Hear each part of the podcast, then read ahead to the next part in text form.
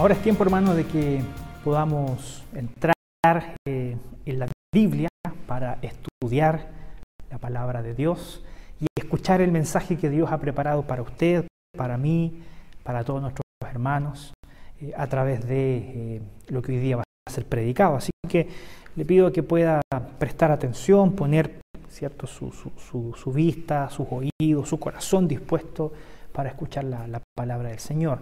Ya hace dos Dos semanas atrás iniciamos una nueva serie eh, que es con la temanta concepto de la resurrección de Cristo y de cómo Él se levantó de la muerte. Ya hoy día, en esta tercera semana, vamos a eh, conversar un poco, entrarnos en la palabra de Dios para poder descubrir cuál ha sido la reacción, cuáles han sido las consecuencias que han traído para los creyentes la predicación del mensaje del Evangelio, la predicación de que Jesús resucitó de los muertos. E históricamente hablando, la eh, reacción más habitual que ha surgido a consecuencia de la predicación del Evangelio ha sido la persecución. La persecución. Ya lo veíamos la semana pasada con Pedro y con Juan. Cuando ellos fueron al templo, sanaron al cojo, y predicaron el Evangelio para que muchas personas se convirtieran, lo que eso generó para ellos fue persecución. Vinieron los sacerdotes, los saduceos, los tomaron presos, los metieron toda una noche en un calabozo y al día siguiente les hicieron comparecer delante del Sanedrín. Históricamente, la predicación del Evangelio y la predicación de la verdad de la resurrección de Cristo Jesús ha causado oposición, persecución, porque como decíamos también la semana pasada, este mensaje es profundamente perturbador para algunas personas. Y fíjese que me gustaría eh, compartir con usted algunas cuestiones históricas que me parece importante eh, recordar en este punto. Fíjese que dentro del Imperio Romano, en donde comenzó a eh, gestarse este movimiento del cristianismo, varios emperadores se opusieron a la expansión del, cristianismo. Por ejemplo, tenemos al emperador Claudio, que expulsó a los cristianos de Roma. Eh, ya voy a comentar un poquito más adelante cuál era el problema que los emperadores tenían con, los cristianos. Claudio los expulsa de Roma. Nerón va un poquito más allá. Eh, dice la historia que Nerón era una persona aparentemente bastante trastornada. Dice también la historia que él eh, aparentemente habría mandado a quemar Roma y habría culpado a los creyentes, a los cristianos, de este incendio porque precisamente aquellos barrios que no se incendiaron le pertenecían o había abundantemente eh, o mayoritariamente eh, personas cristianas en esos lugares. Entonces Nerón inicia una persecución sangrienta en contra de los cristianos de alguna manera para expiar, ¿cierto? Eh, para culpabilizar a alguien eh, a causa del incendio que había afectado a la ciudad de, Roma.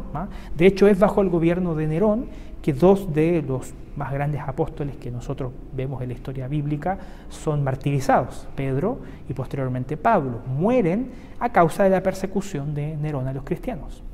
Después de Nerón nosotros vemos a un emperador muy cruel también, muy cruento, Domiciano, que los persiguió, los persiguió acusándolos de ser ateos.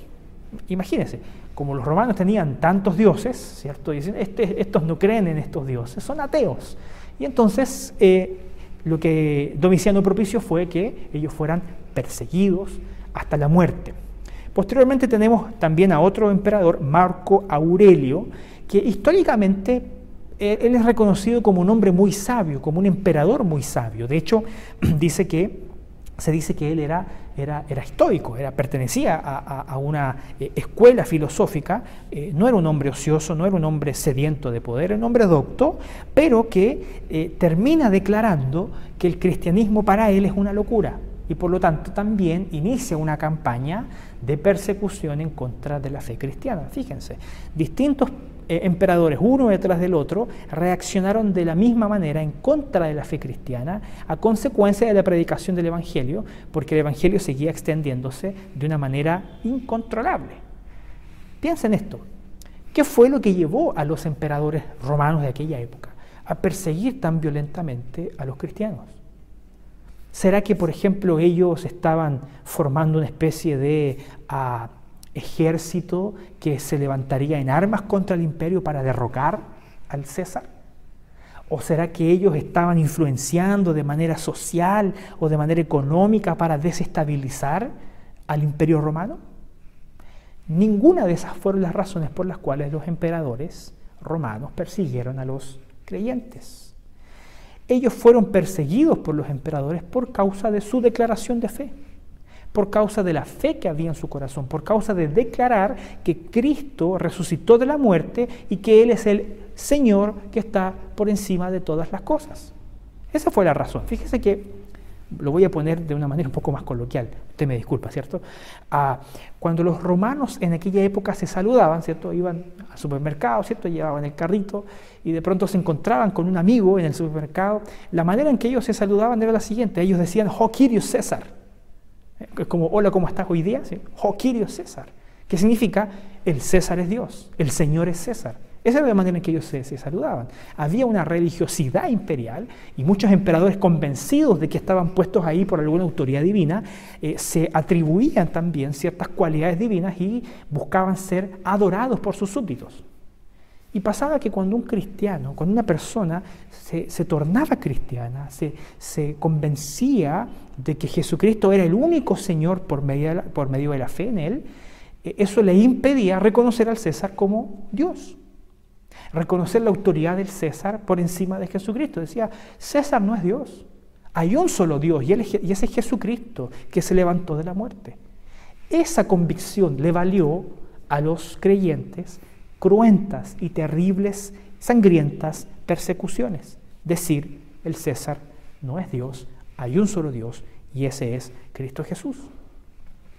Entonces en aquella época, y, ya vamos a entrar al texto que vamos a estudiar hoy día, eh, era muy difícil para ellos, era muy difícil eh, declarar su fe porque eso generaba persecución. Pregunta, ¿hoy día somos una iglesia perseguida? ¿De qué manera se manifiesta hoy día la persecución?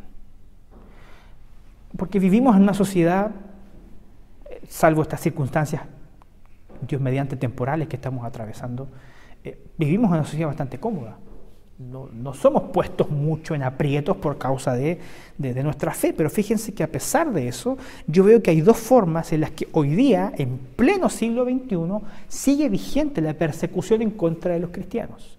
Y no quiero dejar de mencionar la primera, que es la persecución física, la misma que experimentaron nuestros hermanos de los primeros siglos que estaban bajo el gobierno del emperador romano, la misma persecución violenta y sangrienta sigue estando vigente hoy día, principalmente en países totalitarios, en países... Eh, en países musulmanes, en países en donde la religión cristiana está profundamente prohibida. En pleno siglo XX, dice eh, una eh, asociación mundial de misiones cristianas, Orden Mission Christian, emitió un informe diciendo que durante el siglo XX 45 millones de cristianos fueron asesinados. 45 millones de cristianos durante el siglo XX fueron asesinados. Y en pleno siglo XXI, en los últimos 10 años, ya han muerto cerca de, mil, de 160 mil cristianos en los últimos 10 años, en pleno siglo XXI, ya han sido asesinados 160.000 cristianos. Porque aunque usted no lo crea, hoy, en el mundo actual en el que vivimos, cada cinco minutos un cristiano en el mundo es martirizado y es asesinado por causa de su fe. Fíjese que misma, este mismo boletín, este mismo informe dice que desde 1945 cerca de 10 millones de cristianos han debido emigrar a causa de la persecución religiosa. Emigrar a causa de la persecución religiosa. Sigue habiendo persecución física en contra de la fe. Sigue habiendo lugares en donde hoy día la fe que usted hoy día en este país declara libremente eh, es prohibida eso sigue siendo una realidad hoy. Es por eso que yo al principio leía estos textos que nos hablan de bienaventurados sois cuando por mi nombre os persigan y os vituperen. Por eso que yo leí ese texto de que no, nada nos puede separar del amor, ni siquiera la persecución de Dios. No nos puede separar del amor de Dios. Es por eso que también leí ese texto de Pablo, de Bástate mi gracia, porque él estaba dispuesto a soportar todo tipo de angustias, incluso persecuciones. Porque cuando nos sentimos débiles, entonces somos fuertes, porque reposa sobre nosotros el poder de Cristo. Persecución física. En nuestro contexto, claramente eso no es algo muy habitual. Pero hay otro tipo de persecución que hoy día sigue muy vigente y que tal vez hoy día es la que principalmente vemos en nuestro país, que es la persecución ideológica. La persecución ideológica. Hoy día los creyentes son atacados ideológicamente mediante sofismas, transformando las verdades del Evangelio en ridiculeces, en mentiras, tornando o trastornando nuestras verdades en cosas que pueden ser calificadas como retrógradas, fanáticas, cosas del siglo pasado. Hoy día la persecución ideológica eh, está eh, robándonos terreno en, en la sociedad, imponiendo esta relatividad de la verdad por sobre la verdad del Evangelio de que Cristo resucitó y que Él es Señor y gobierna sobre todas las cosas. Claramente hoy día, hermanos, no crea que nuestra fe es una fe aceptada por todo el mundo. Hoy día, ideológicamente, estamos siendo bombardeados de distintos frentes para ridiculizar nuestra fe, para ponerla a un lado, para hacerla al, hacerla al costado, para dejarla encerrada en los templos, para que ella no tenga influencia sobre las personas, en la cultura, en la economía, en la sociedad, en la política, para que ella quede encerrada solamente en una fe privada. Y estamos siendo víctimas de eso. Frente a ello hay una expresión de, John Wesley que me gustaría mostrarles ahí en su pantalla. Él escribió hace mucho tiempo atrás lo siguiente. Si sufrimos persecución y aflicción de la manera correcta, nos pareceremos un poco más a Cristo, porque a través de ella podemos imitar su misericordia y desbordar en buenas obras. Es decir, Históricamente, si la predicación del Evangelio ha generado persecución física o ideológica en nuestra contra, ¿cuál ha sido históricamente la reacción de los cristianos frente a la persecución? ¿Cuál ha sido históricamente la reacción de la iglesia delante de la persecución? ¿Levantarse, en armas? ¿Pagar mal por mal? Eh, ¿Devolver vida por vida, muerte por muerte? ¿Esa ha sido la reacción de la fe? Claramente no ha sido así. El cristianismo ha prevalecido a lo largo de toda la historia, aún en medio de un sinnúmero de persecuciones. Y la razón no es que nosotros respondemos con violencia a la violencia. La razón es que lo que sustenta el florecer de la iglesia, lo que sustenta el crecimiento del reino de Dios, no es nuestro esfuerzo por mantener la fe vigente, sino que es la predicación de la palabra de Dios. La sola predicación de la palabra de Dios es suficiente para abrirse camino en el mundo sin necesidad de que nosotros tengamos que eh, esforzarnos, porque no depende de nuestro esfuerzo el crecimiento del reino. La palabra de Dios tiene poder en sí misma para transformar la vida, el corazón de personas, de sociedades completas, porque lo ha demostrado a lo largo de toda la historia. ¿Y sabe por qué? Porque la Biblia dice que las palabras de Dios prevalecerán. Puede pasar el cielo y la tierra, pero la palabra de Dios prevalece. Esa es la razón. Esta es la razón por la que imperios y gobiernos han perseguido la fe, han querido matar a los cristianos, han querido quemar las Biblias, han querido prohibir las reuniones de cultos. Y aún así, y aún así, lo que ha pasado no ha sido el Evangelio ni las palabras de Dios. Lo que ha pasado, lo que ha, lo que ha sido dejado atrás, son estos imperios y estos gobiernos. El imperio romano se opuso al crecimiento de la fe. El imperio romano pasó. Gobiernos musulmanes o comunistas han perseguido la fe, han matado a cristianos y esos gobiernos han caído y la que sigue vigente es la palabra de Dios, abriéndose camino en medio de los tiempos. Porque la fe cristiana no se sustenta en un sistema de organización, en una forma de gobierno, no se sustenta eh, en sus templos, no se sustenta en la influencia que tienen sus miembros. La palabra de Dios es el sustento del crecimiento, del florecimiento del Evangelio, de la iglesia de Cristo Jesús. El Evangelio es vivo e impetuoso. El Evangelio es imparable porque le pertenece al Dios de los cielos y de la tierra. Es por eso que quiero reflexionar con ustedes hoy día y está apareciendo ahora en sus pantallas sobre esto. Desde la resurrección, el mensaje de la resurrección nos ayuda a sobreponernos a la persecución. Nos sobreponemos a la persecución. Y vamos a leer el capítulo 17 del libro de los Hechos, que es un capítulo extenso. Vamos a ir leyéndolo por parte a medida que avancemos en la predicación. Y a través de este capítulo quiero ver eh, y quiero eh, compartir con usted cómo fue el Evangelio extendiéndose progresivamente a lo largo de diferentes lugares. Y esto es interesante porque el capítulo 17 es una especie de punto de inflexión en, la narrativa del libro de los Hechos. Cuando Lucas escribió el libro de los Hechos, el capítulo 17 es una especie como de bisagra. ¿Por qué una bisagra?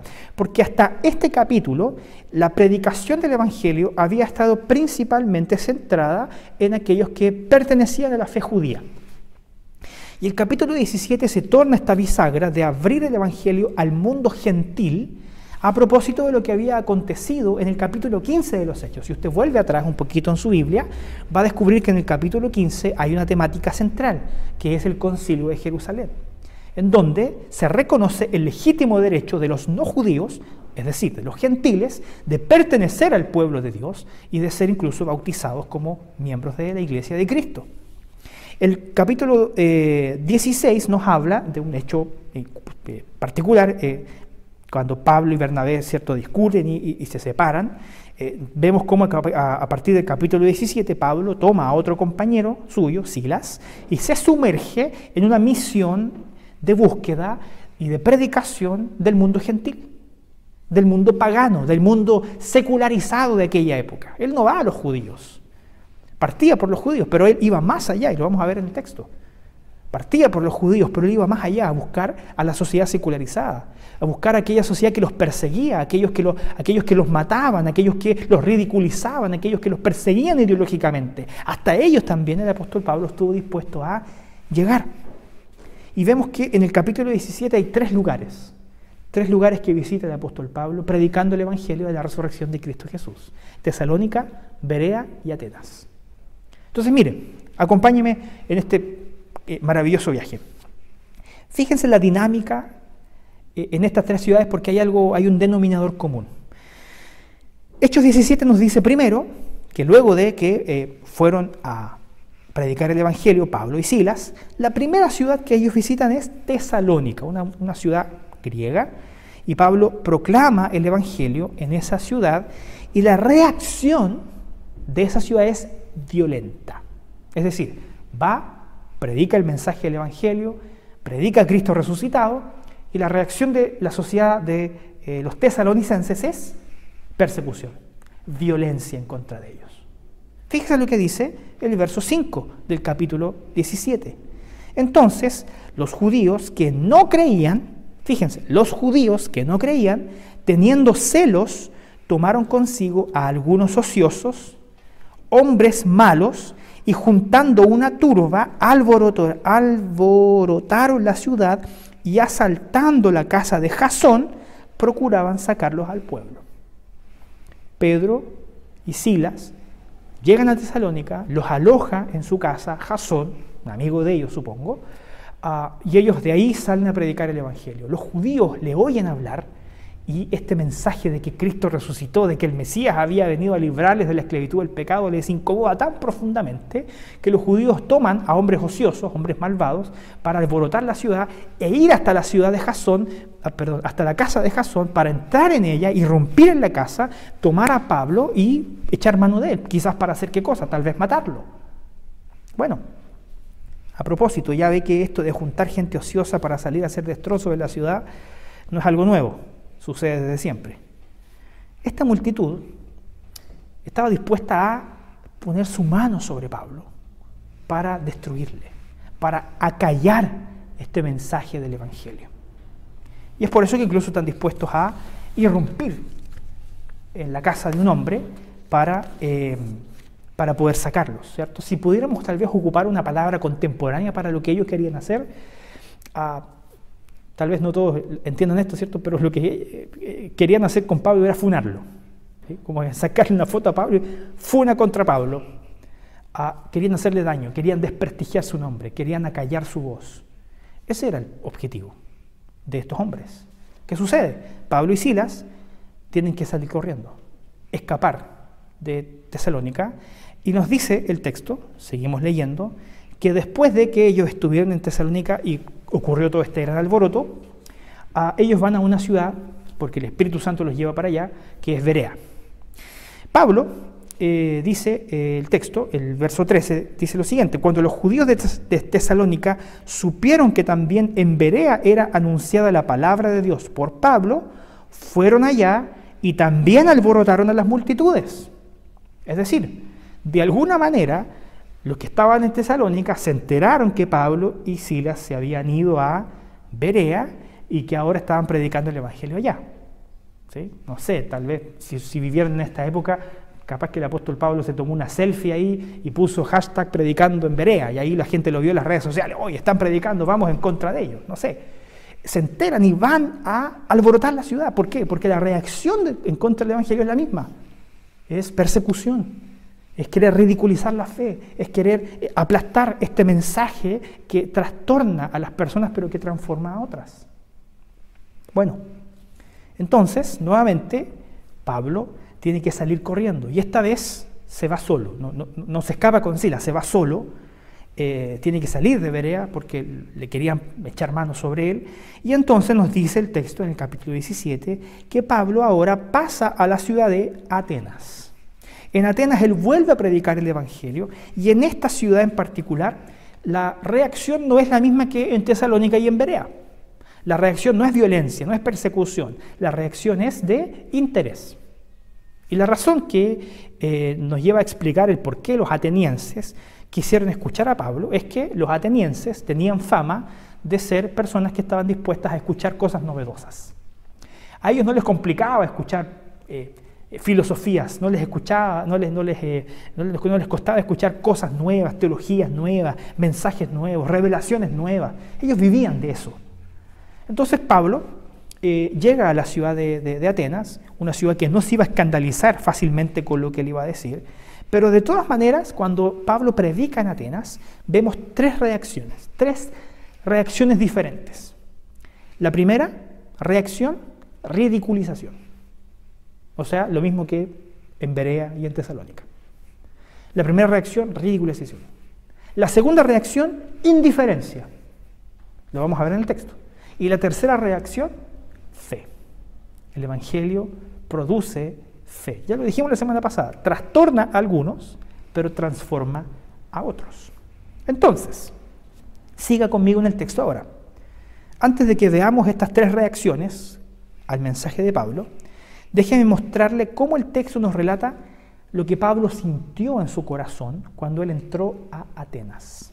Fíjese en esto, versículo 16. Mientras Pablo los esperaba en Atenas, porque se había ido solo para allá, ¿cierto? Detrásito venía Silas y sus otros compañeros. Su espíritu se enardecía viendo la ciudad entregada a la idolatría. Entonces Pablo llega a Atenas ah, y se pasea viendo detenidamente la manera en que ellos vivían. De hecho, eso significa este, esta palabra que está destacada ahí, viendo. Eh, Pablo no fue que pasó por la mirada, sino que se puso a observar, a, estudiar las costumbres de los atenienses, las cosas que ellos hacían, ¿cierto? Se puso a indagar profundamente. Y cuando él se entera de la gran cantidad de dioses a los que ellos adoraban, la gran cantidad de cultos religiosos que convergían, eh, eh, que, estaban ahí presentes en Atenas, dice el texto que su espíritu se enardecía. Ah, en palabras más contemporáneas, Pablo estaba muy enojado. Pablo estaba indignado, lleno su corazón de ira por causa de lo que él estaba viendo. Él no podía creer, cuando miraba la ciudad de Atenas, la cantidad de, disculpe esta expresión, de idioteces que él veía a su alrededor. cómo habían tantos cultos a ídolos, a dioses inexistentes. Su corazón, que sentía celo y temor por el Señor, se enardecía, él estaba profundamente enojado al ver tanta ridiculez a su alrededor. ¿Cuál fue la reacción de Pablo? Empezar a ridiculizar a los otros. Oye, qué tonteras hacen ustedes. Oye, mira, están adorando a estos dioses que no existen. ¿Esa es la reacción de Pablo? No. Sígame en, en lo que dice el texto. Pablo se enoja, pero su reacción no es violenta. Esto hace toda la diferencia en la fe cristiana, hermanos. Él se enoja, Pablo se enoja. nos es permitido enojarnos cuando alguien ah, ridiculiza nuestra fe, nos es permitido enojarnos cuando eh, nuestro celo por la gloria de Dios nos hace ver cosas que están eh, al margen de la ley del Señor o de lo que el Señor quiere. Nos es permitido sentir ira, pero la reacción no es violencia. La reacción no es violencia. Pablo no se puso con piedras a eh, derribar las estatuas de los dioses falsos. Pablo no se puso a eh, apuntar con el dedo a los atenienses diciéndole, ustedes son unos idólatras, se van a ir al infierno. No. Miren lo que dice este texto. Este texto dice que él primero observó, observó, y su corazón, en su, en su corazón estaba enojadísimo al ver tanta idolatría a su alrededor. Y sabe que no es muy distinto a lo que vemos hoy día. Porque si bien hoy día en la ciudad de Concepción no se pasea, o en donde usted viva, si nos está siguiendo de otro lugar, si usted se pasea por su ciudad, no va a haber estatuas a dioses falsos, a dioses inexistentes, o puede que, puede que sí, pero hoy día la espiritualidad asociada a las estatuas de yeso, a las imágenes, es, prácticamente inexistente en sociedades modernas y contemporáneas. Pero hay otros dioses eso no implica que la ciudad esté llena de dioses, de ídolos, que los hombres han construido para entregarles su adoración. Es por eso que me parece en este punto relevante mostrarles ahí, va a aparecer en su pantalla, eh, cómo Tim Keller define lo que es un ídolo. Piensen esto. Un ídolo es cualquier cosa más importante que Dios para usted. Es todo aquello que captura su corazón o imaginación por encima de Dios. Es todo lo que usted busca para que le conceda lo que solo Dios le puede entregar. Un ídolo es cualquier cosa o persona que usted observe y diga en el fondo de su corazón, si tuviera eso, mi vida tendría significado. Y sabría que tengo valor y entonces podré encontrar seguridad. Hay muchas maneras de describir la relación del ser humano con esas cosas, pero tal vez la mejor palabra sea idolatría. Nuestra cultura actual, hermano, occidental, moderna, es una fábrica de ídolos. Nuestra cultura actual no es muy distinta a la de Atenas. Somos una fábrica de ídolos. El consumismo, por ejemplo, que te lleva a considerar que por tener cosas vas a ser más feliz, que las cosas que puedes adquirir mediante tu eh, poder económico pueden traer satisfacción, felicidad, alegría y plenitud a tu corazón. Eso es una ilusión. Existen otros ídolos también, el dinero, el trabajo, el éxito profesional, la fama, la belleza física o incluso cosas que son buenas, la familia, el dinero, perdón, eh, los hijos, ídolos que no significan nada, ídolos que delante del Señor se caen delante de Dios, que es el creador de todas las cosas, se caen. Dios creó todas las cosas que nosotros tornamos para nosotros mismos ídolos. Basta con que Dios haga así y todas esas cosas desaparecen. Basta con que Dios haga así para que esa seguridad que tú tienes en tu trabajo, o esa seguridad que tienes en tu éxito profesional, o en el dinero que has acumulado, o en la familia que has construido, o en los hijos que tú crees que tienes, simplemente se desvanezca simplemente se desvanezca. Solo Dios está por encima de todo. Hoy día la forma de los ídolos cambió, pero nuestro corazón sigue siendo tan idólatra como lo era hace tantos siglos atrás, cuando Pablo caminaba por las calles de Atenas, viendo las estatuas construidas a dioses falsos. Hoy día tal vez su corazón también se enardecería en ira si viera tantos ídolos que hemos construido como sociedad contemporánea.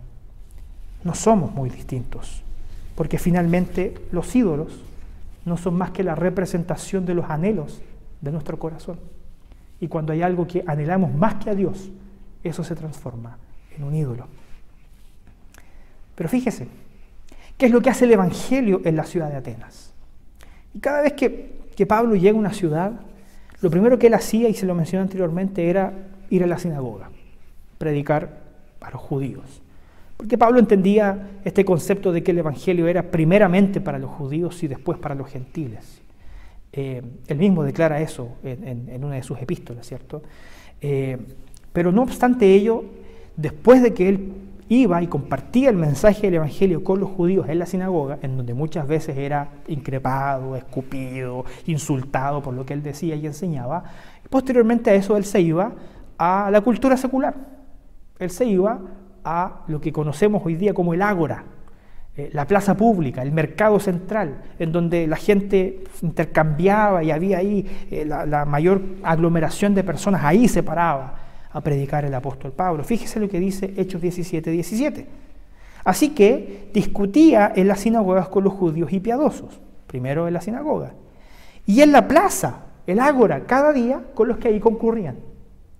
En dicha plaza, en Atenas, concurrían dos grupos de personas que van a ser muy importantes para lo que viene. Concurrían por un lado los epicúreos, una, ah, eh, agrupación de personas, filósofos, que creían que el hombre fue creado para disfrutar sencillamente del placer terrenal. Eh, los eh, epicúreos, hombres que vivían el aquí y el ahora porque no hay mañana, hombres que se comen todo hoy día porque mañana pueden morir hombres que se toman todo hoy día porque mañana se pueden morir. ¿eh? Vividores. Pero también estaban los estoicos, estaban los epicúreos y también estaban los estoicos. Los estoicos eran un poquito más centrados, ellos creían que existía una razón universal que le daba origen y que controlaba todas las cosas. Pero no obstante eso, su visión de la vida era bastante fatalista. Por lo tanto, también, de una manera ah, menos eh, liberal que los epicúreos, los estoicos eh, le daban mucho énfasis al aquí y a la ahora, porque tenían una perspectiva de la vida bastante fatalista. Bueno, sucede que en el verso 19 eh, nos dice el texto lo siguiente, y tomándole, los epicúreos y los estoicos, a Pablo, le trajeron al areópago diciendo, ¿podemos saber qué es esta nueva enseñanza de que hablas? Los atenienses estaban interesados en el Evangelio, porque eran cosas que antes nunca ellos habían oído y los atenienses reconocidamente eran personas que les gustaba oír cosas nuevas. Así que eh, los epicúreos y los estoicos invitan a Pablo a el Areópago, ¿cierto? que era un lugar en donde se juntaba la, la creme de la creme, la, la élite a, discutir, ¿cierto? a conversar de filosofía, de cosas altas. De hecho, William Barclay en su comentario al libro de los Hechos señala que el Areópago era probablemente un lugar en donde no había más de 30 personas. No era un lugar muy concurrido, porque ahí estaba lo mejor de lo mejor. Bueno, eh, a este grupo altamente influyente de la sociedad ateniense, el Areópago, Pablo les dice lo siguiente. Mire ahí en su pantalla el versículo 22 y 23. Entonces Pablo, puesto en pie en medio del areópago, dijo, varones atenienses, en todo observo que sois muy religiosos, porque pasando y mirando vuestros santuarios, hallé también un altar en el cual estaba esta inscripción, al Dios no conocido, al que vosotros adoráis. Pues bien, sin conocerle, es a quien yo os vengo a anunciar. Y un poquito más adelante, en el verso 28, dice, porque en Él vivimos y nos movemos y somos, como algunos de vuestros propios poetas también han dicho, porque linaje suyo somos. ¿Cómo reacciona el apóstol Pablo delante de la idolatría que abundaba en la ciudad de Atenas? Se puso a gritar en las calles, a derribar estatuas, a apuntar con el dedo, a juzgar a las personas, a burlarse de ellas? No el apóstol Pablo utilizó una estrategia mucho más sutil. Él incluso hasta podríamos decir que ocupó el método socrático, que consistía en mostrarle a las otras personas la inconsistencia de su pensamiento. De hecho, hay una rama de la teología, que es la apologética, que se trata de eso, cómo defender la fe. Cuando su fe se ve puesta en estrecho, cuando su fe se ve amenazada por argumentos ideológicos, por eh, otro tipo de argumentos eh, de carácter intelectual, eh, la reacción no debe ser la violencia, no pagar a nadie mal por mal, sino que vencer con el bien el mal. Fíjese en esto. Pablo sabía, póngame mucha atención, Pablo sabía que la verdad tiene más argumentos que la mentira. La verdad tiene más argumentos que la mentira. Por lo tanto, ninguna mentira puede prevalecer por sobre la verdad en una discusión argumentativa. Pablo tenía claro eso, pero él tenía los argumentos en su corazón, porque sabía que su fe estaba profundamente arraigada en una verdad histórica. Por lo tanto, él no tenía por qué reaccionar con violencia en contra de la idolatría ateniense. Él pensó muy bien su discurso y lo que hizo fue mostrarle primero a los filósofos griegos lo que ustedes creen es inconsistente su cosmovisión de vida no se sostiene sobre sí misma, porque no le da respuesta a todas las grandes preguntas que ustedes han intentado contestar a lo largo de la historia. Yo les vengo a mostrar al Dios verdadero que sí entrega respuestas a todas esas preguntas. Entonces, Pablo hace ver a los griegos que sus estructuras, que sus pensamientos religiosos estaban equivocados porque eran contradictorios. Pero Pablo no va a decirles lo que ustedes creen es falso, para dejarlos ahí en incertidumbre.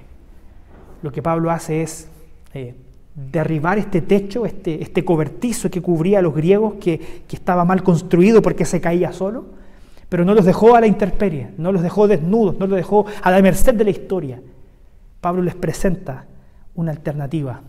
Pablo les dice, vengan, yo tengo un cobertizo que sí es sólido, que no se cae, porque es la verdad.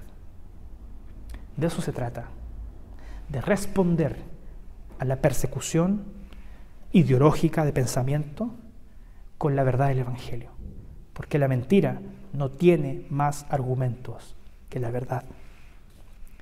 Incluso Pablo llega a citar a sus propios poetas para anunciarles que existe un solo Dios en el cual existe vida le cita de hecho al poeta Arato. Entonces vemos aquí que Pablo utiliza un magnífico discurso, un magnífico discurso, bien elaborado, incluso un discurso que fue reconocido y admirado por los propios filósofos de aquella época, porque estaban interesados oyendo lo que Pablo estaba diciendo hasta que llegó a un punto crítico. Pablo estaba avanzando en su argumentación hasta que llegó a un punto crítico, a un punto de inflexión ¿Cuál fue ese punto de inflexión? Cuando Pablo habló de la resurrección de Cristo. Cuando él habló del concepto de resurrección, ahí surgieron las reacciones en contra del Evangelio. Si es por esto que eh, el concepto de la resurrección es tan importante, porque el concepto de creer que Cristo fue levantado de la muerte como, como una verdad para nosotros no está arraigada necesariamente en las evidencias no está arraigada necesariamente en la consistencia de este pensamiento, de que sea muy coherente. Porque si fuera un pensamiento que se recibe solamente por la coherencia, todos serían cristianos. Pero creer que Cristo fue levantado de la muerte es algo que se recibe por la fe. Yo le dije en el primer sermón, no tengo todas las evidencias ni las respuestas para todas las preguntas. Pero creemos por la fe y damos testimonio por la fe de Cristo Jesús nuestro Señor. Entonces cuando Pablo llega al punto de la resurrección, surgen las respuestas que nosotros vimos anteriormente. Ridiculización, indiferencia, pero también fe. También fe. Para los filósofos era muy difícil creer en la resurrección porque yo le dije, los epicúreos eran vividores. No creían que hubiese vida después de la muerte. Lo que existe es el aquí y ahora. Los estoicos tenían una visión altamente fatalista de la vida, ah, de un destino absolutamente eh, negro. ¿Por qué creer en la esperanza de una vida eterna y de una resurrección postrera? Claramente para ellos eran era un concepto que no les encajaba con su, con su filosofía, con su, con su pensamiento. ¿Bien? Entonces, por eso existen estas, eh, o surgen estas tres reacciones. La primera de ellas es que algunos se burlaron, ridiculizaron la fe. Fíjese, verso 32, la primera parte, dice, pero cuando oyeron de la resurrección de los muertos, unos, unos se burlaban. Unos comenzaron a reírse. ¿Le ha pasado esto? ¿Le ha pasado alguna vez que usted está hablando de su fe y alguien empieza a, burlarse, a reírse? Probablemente sí. A mí varias veces. Bueno, no le ha pasado solamente a usted, no me ha pasado solamente a mí, le pasó al propio apóstol Pablo. Porque la declaración de fe de que Cristo resucitó de los muertos, creer en nuestro corazón esta fe que hemos recibido por, amor y por gracia, genera que gente nos ridiculice. Ahora, con esto los atenienses estaban desnudando su corazón, porque con esta eh, burla que hicieron hacia el concepto de la resurrección, ellos estaban demostrando y exponiendo su desconfianza hacia la divinidad, o hacia Dios en particular, porque dudaban del poder de Dios. No creían en la posibilidad de un Dios que se levantara de la muerte. Entonces, eh, de alguna manera esto también lo vemos hoy día. Mucha gente se burla de la fe porque no cree que Dios tenga el poder para hacer lo que nosotros sabemos que puede hacer. Pero es más, quiero llevarlo un poquito más profundo en esta reflexión. Muchas veces, hermanos, nosotros mismos, nosotros mismos siendo creyentes, ridiculizamos el Evangelio. ¿Y sabe cuándo? Cuando dejamos de creer en el poder que hay en el Evangelio. Cuando yo desconfío del poder de Dios, entonces también estoy ridiculizando y burlándome de mi propia fe. Porque si bien existe un profundo conocimiento teórico, eh, mental del Evangelio, porque se nos es predicado domingo tras domingo, domingo tras domingo. Si ese mensaje que está en su mente no baja a su corazón y no trastorna su vida y no le hace confiar realmente en el poder de Dios, entonces de una forma tal vez muy sutil, usted también, desconfiando de Dios y de su poder, está poniendo en ridículo y burlándose de su propia fe porque eso fue, lo que hicieron los atenienses. Y es lo que hoy día siguen haciendo tantas personas que desconfiando de Dios y no creyendo en su poder, se burlan de la fe que usted y yo tenemos en nuestro corazón. Cuando llega la duda, los tiempos de angustia, las pruebas, minimizamos el poder de Dios. Levantamos los brazos Crea. Crea en Cristo Jesús, en su poder y en que Él puede hacer la diferencia en su vida y que Él está cambiando el curso de su historia hacia el cumplimiento de sus propósitos. Nunca dude del poder de Dios, no sea incrédulo, no minimice el poder del Evangelio, porque Él seguirá seguirá y seguirá. No importa cuánta gente se burle, no importa cuánta gente quiera ridiculizar la fe, ella seguirá impactando y cambiando la vida de todos aquellos que Dios escogió y que ciertamente con plena seguridad traerá a la salvación en Cristo Jesús. No le quepa duda alguna de que así será. Una segunda reacción que vemos en el texto es la indiferencia. La segunda parte del verso 32 dice, y otros decían, ya te a hablar de esto otra vez. ¿Ya experimentó usted alguna vez la, indiferencia?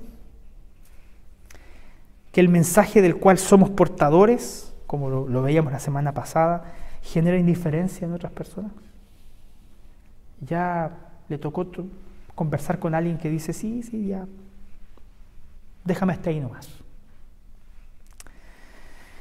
También pasa, hermanos, porque muchos mucho juzgamos la actitud de, la vereda contraria, pero, pero ¿cuántas veces, hermano, usted, usted que, dice tener fe en su corazón y que, y que tal vez ciertamente no me cabe duda que la tiene, ha sido indiferente al Evangelio y ha caído en lo mismo Y ha caído en lo mismo que los atenienses cayeron con el apóstol Pablo.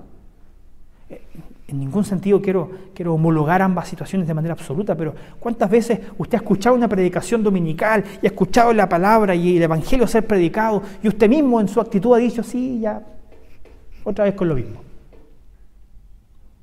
Y su corazón no estaba dispuesto a recibir la palabra de Dios y a ser transformado por ella. ¿Cuántas veces? Esto pasa, hermanos, porque muchas veces el mensaje de Dios para nosotros es incómodo. Claro que lo es, porque implica reaccionar, implica actuar sobre ello. Lo que Pablo les predicó a los atenienses en aquella ocasión era algo que los incomodaba profundamente. Entonces hay dos opciones. O me hago el loco o actúo y respondo. Y hay mucha gente, mucha gente que en vez de actuar y responder a Dios, prefiere ser indiferente, hacerse el loco. Es por eso que la pregunta que tal vez eh, hoy día es muy importante hacerse cada uno de nosotros es, ¿estamos siendo indiferentes a la voz de Dios? ¿Estamos siendo indiferentes a la voz de Dios? Déjeme señalarle, está apareciendo ahora en su pantalla, lo que dice John Stott en uno de sus libros. Muchas personas rechazan el Evangelio hoy, no porque crean que el Evangelio sea falso, sino porque lo consideran superficial. Las personas que están en búsqueda de una, las personas están en búsqueda de una cosmovisión integrada que tenga sentido con toda su existencia de vida. Aprendemos de Pablo que no podemos predicar el Evangelio de Jesús sin la doctrina de Dios, sin la creación o el juicio. El mundo de hoy necesita un Evangelio mayor, el Evangelio completo que está contenido en la palabra de Dios. El mundo de hoy no necesita un sucedáneo. El mundo de hoy no necesita una pincelada de Evangelio, un barniz de Evangelio. Necesita todo el Evangelio necesita que le prediquemos todo el consejo de Dios. Es la única manera de poder satisfacer esta búsqueda real de algunos de querer buscar sentido a su vida por medio de una cosmovisión integrada, ¿ah? de un cobertizo que está bien construido, que se sostiene sobre sí mismo, como lo es el Evangelio. Hermanos, cuando ridiculizamos o somos indiferentes al Evangelio, lo estamos disminuyendo. Y cuando minimizamos el Evangelio, junto con ello también, minimizamos el poder de Dios. Y si nuestro discurso no está incomodando a las personas, si nuestro mensaje no está causando reacciones de burla o de indiferencia, entonces algo no estamos diciendo bien.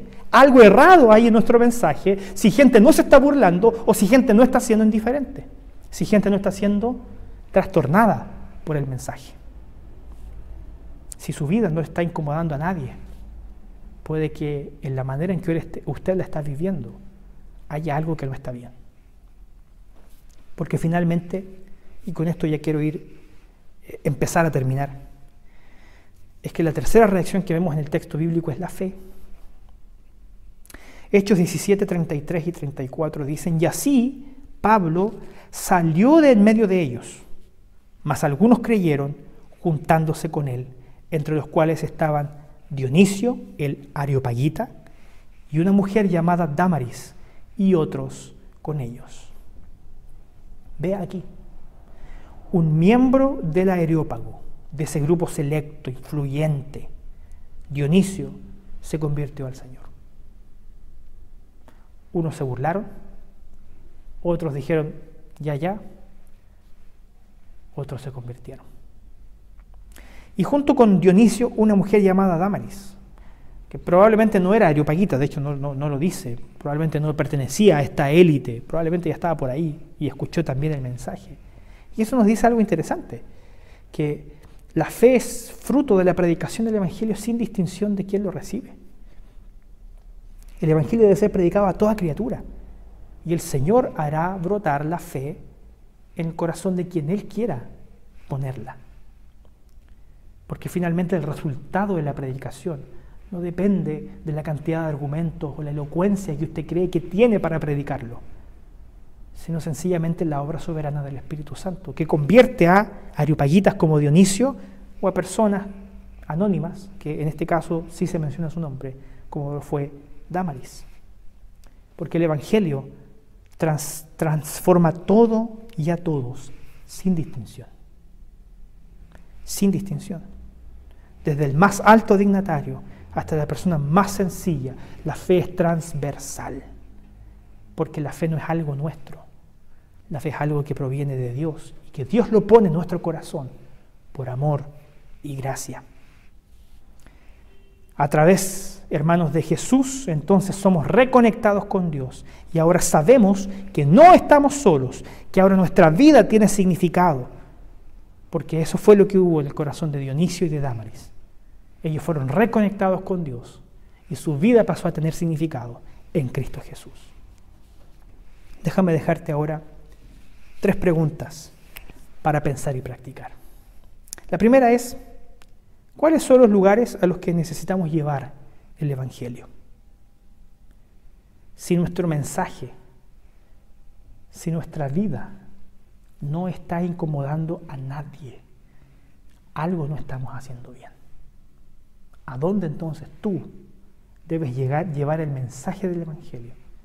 ¿A qué lugar el Señor hoy día te está invitando?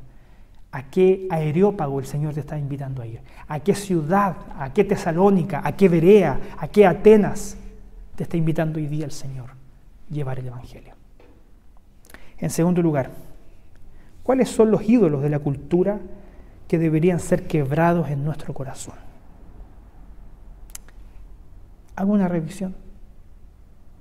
Haga una, una revisión de sí mismo para que podamos descubrir dónde estamos poniendo nuestra esperanza, nuestro, nuestra expectativa, eh, nuestro tiempo, nuestros recursos.